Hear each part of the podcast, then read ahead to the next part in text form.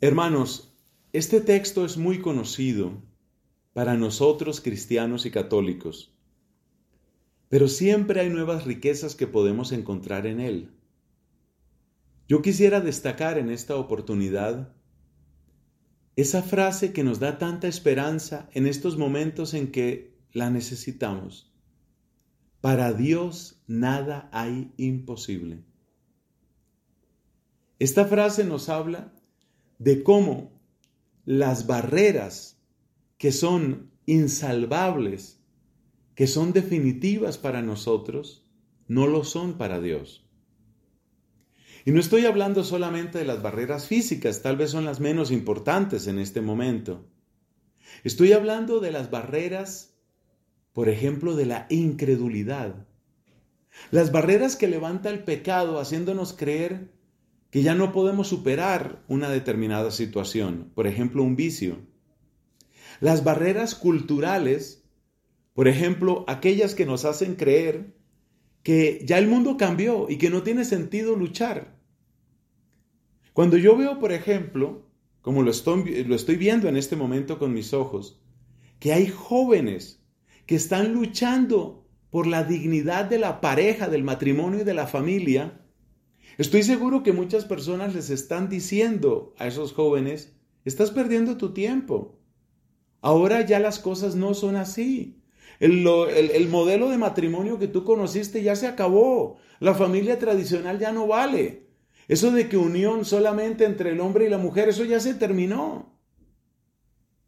Muchas personas, estoy seguro de que tratan de desanimar a aquellos que están dando la pelea y tratan de presentar como imposible, imposible luchar por la causa del Evangelio.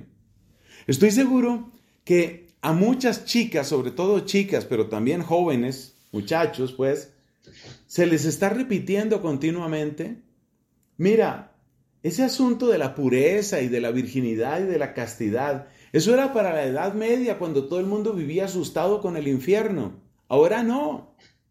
Ahora es imposible la castidad, ahora es imposible la pureza.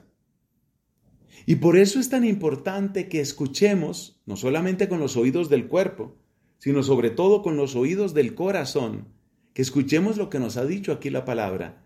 Nada hay imposible para Dios. Esto vale sobre todo cuando en nuestra vida hemos sido engañados por el pecado, que yo creo que es una realidad que todos conocemos. Porque si alguien me dijera, a mí el pecado nunca me ha engañado, pues lo que tendría que decirme con eso es que si, si eso fuera así, quiere decir que esa persona es, qué sé yo, inmaculada, habría que decir. Y esos no somos nosotros. O sea que el pecado nos ha engañado.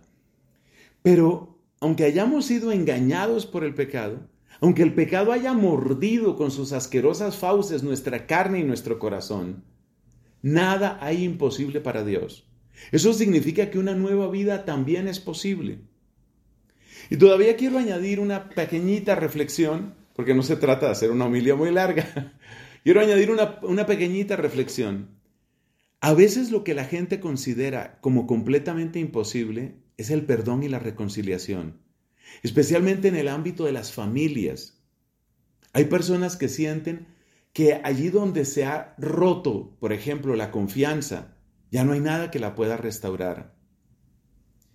Y yo me pongo a pensar cómo muchas de las grandes figuras que aparecen en el Nuevo Testamento son personas que traicionaron a Dios, le dieron la espalda, incluso persiguieron a los cristianos como San Pablo.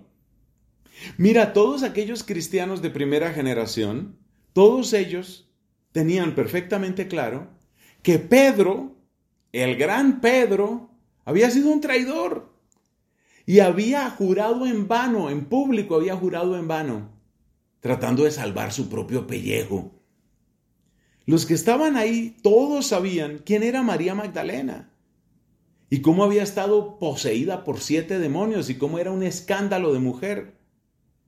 Los que estaban ahí sabían cómo Pablo había perseguido a muerte a los cristianos y había sido cómplice en la muerte de Esteban.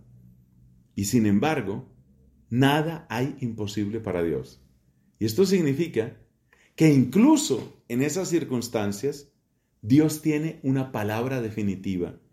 Por eso yo quiero que miremos esta, esta fiesta, esta hermosa fiesta litúrgica, que la miremos como una fuente de esperanza para nosotros y que el Señor restaure en nosotros la confianza de lo que Él puede hacer.